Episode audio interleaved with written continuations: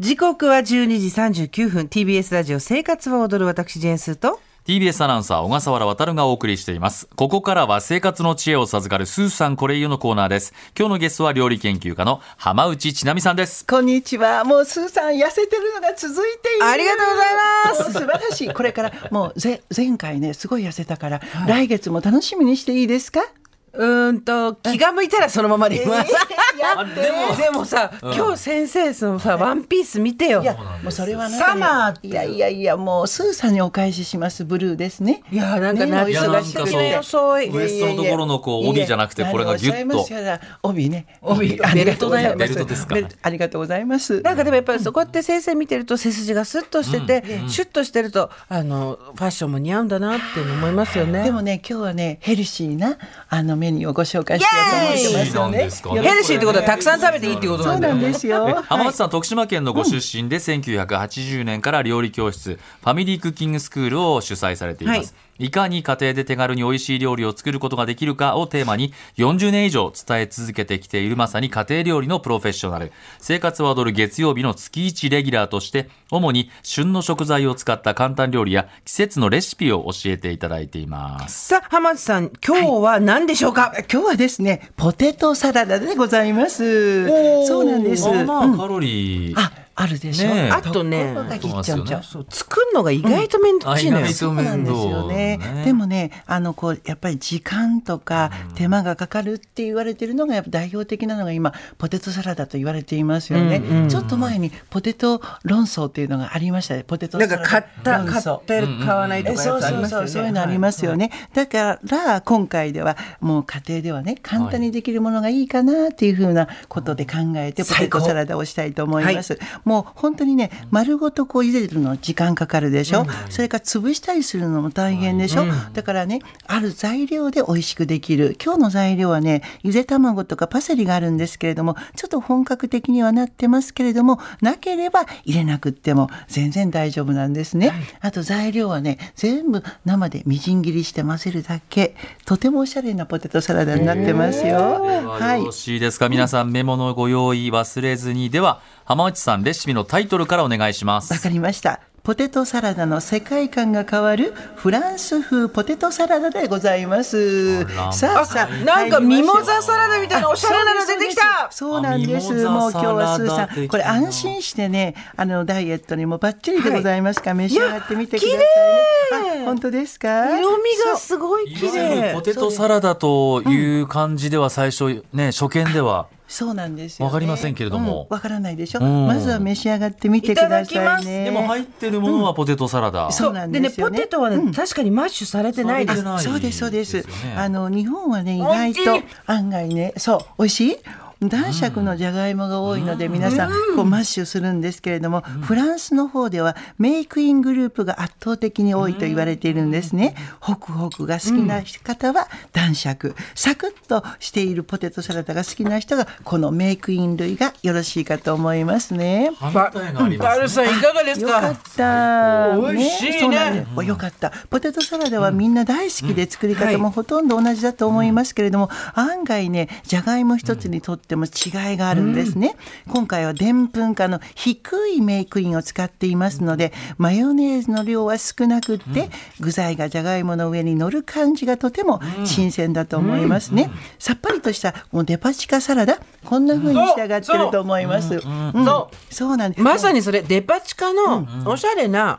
あのイメージとしてはポール・ボキュースみたいな、ああいうとこのそういう感じ。あの、ポテトサラダ。そうなんですこれ家でできますかよかった。もうあの男爵ですとやっぱりマヨネーズがどんどん吸い込まれていくのよねそうだよね。マヨラーの小笠原さんどんどん入れちゃうよ大ね好き。そうなんです。でもこれもいけちゃう。メイクインってちょっと細長い方そうですそうそうです。そういう感じですね。丸っこくない方そうですそうです細長い方でカロリーがね結構やっぱり抑えられるというところがこのメイクインがいいと思いますねで。毎回先生がこれ教えてくれるでしょ、そうすると誰かが絶対作ってそうです SNS に載せてくれるのよ、でやっぱ美味しかったってみんな言うから、はい今日のもこれやった方がいいよおかった願いしますわかりました。じゃあまず材料です。作りやすい分量は3、4人分でメイクイン皮を剥いて350から400グラム。下味がね、お塩少々、あご胡椒少々とお酢と小さじ1杯と玉ねぎのみじん切りが 40g 下茹でした後に入れます、そして具材なんですけれどもハムが4枚 40g ぐらいですかねこんなの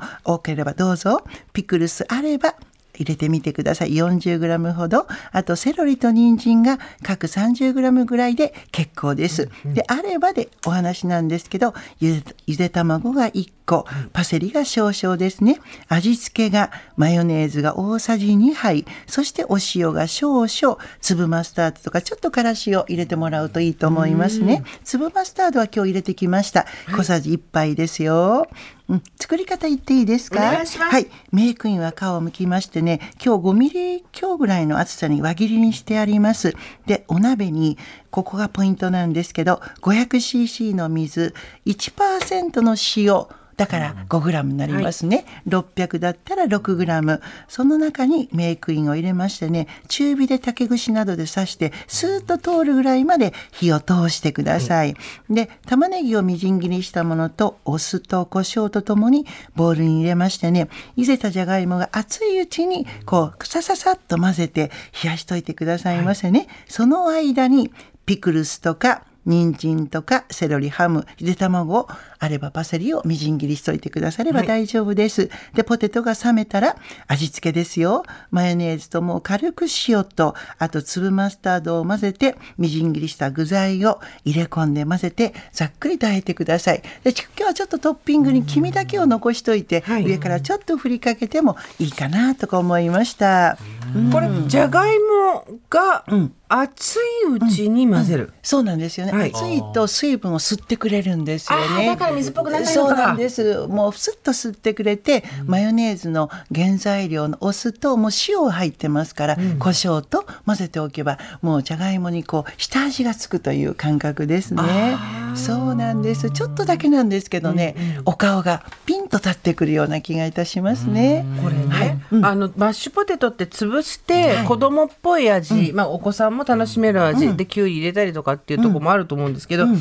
当に人参と、まあ、あとピクルスとかあとハムですね、トマトあともずっとあの卵あたりを細かくみじん切りにするだけで、そうなんです全然歯触りが変わってくるんですね。そうなんですよね材料全体に乗ってくれるのでそうそう飽きないでいろんなものが口の中に入ってくるっていそううとなこのろでしょう食かね。感がいいですね。んやっぱり食感がサクサクサ圧クサクっ倒的にてねいう感じ。でマヨラーの小笠原さんどうでしたいや全然あのやっぱり、あのマッシュしたの好きなんですよ、はいでも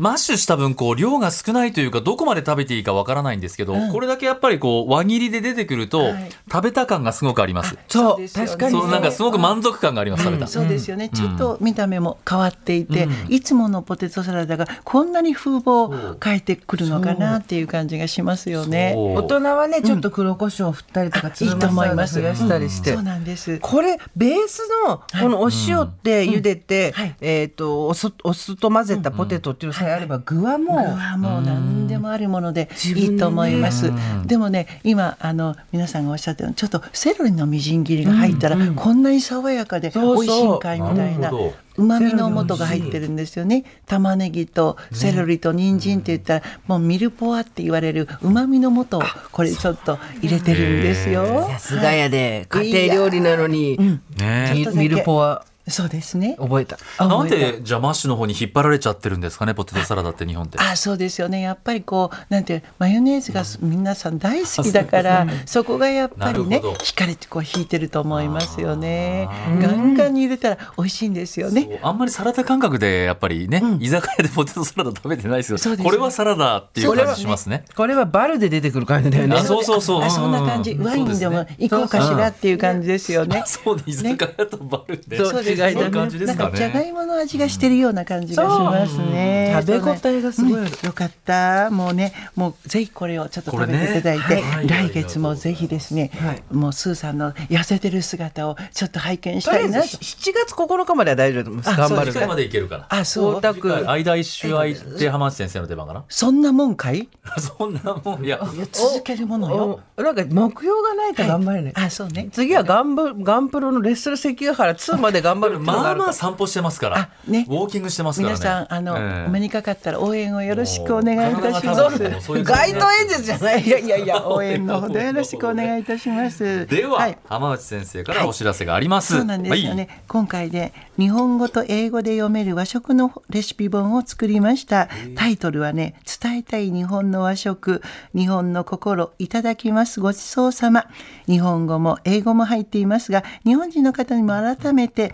本来の健康的な和食を知っていただける本になっていると私は思っています材料はね世界でも作れるようにプラントベースの食材を使っていますブッコという新しい出版形態でしのあの携帯なので Amazon にて購入していただけますのでぜひご覧くださいませねこう世界に同時に発信できるようになっているんで日す、本食今人気あって、あーそうなんですよねこの間築地に行ってきたんですけど、和食器とかどうするのって言ったら和食を月にだし屋さんとか、鰹節屋さんとかものすごい人気あるんですってね人気あるんですよね一個でも皆さんお買い求めになってらっしゃいますよねねえ改めてなんかヘルシーな和食がもう世界に知っていただけたらいいかなという思いで作らさせていただきました、はいこれも、あのプレゼントに最適だそうねですねちょっと英語の勉強したい方でも、うん確あかにの実そう質にこう上下であの分かれているので見やすいかななんて思ったりします。あとちょっと今更聞くのは恥ずかしいなっていうのはベーシックなことも書いてあるからそうですね。そう素晴らしいですねうん、ありがとようございかっますたらご覧くださいませ。はい、アマはゾいンでこちらは伝えたい日本の和食で検索してみてください。ということで浜内奈美さん今日もありありががとうとごうござざいいままししたた。来月楽しみです。スーさん、よろしく。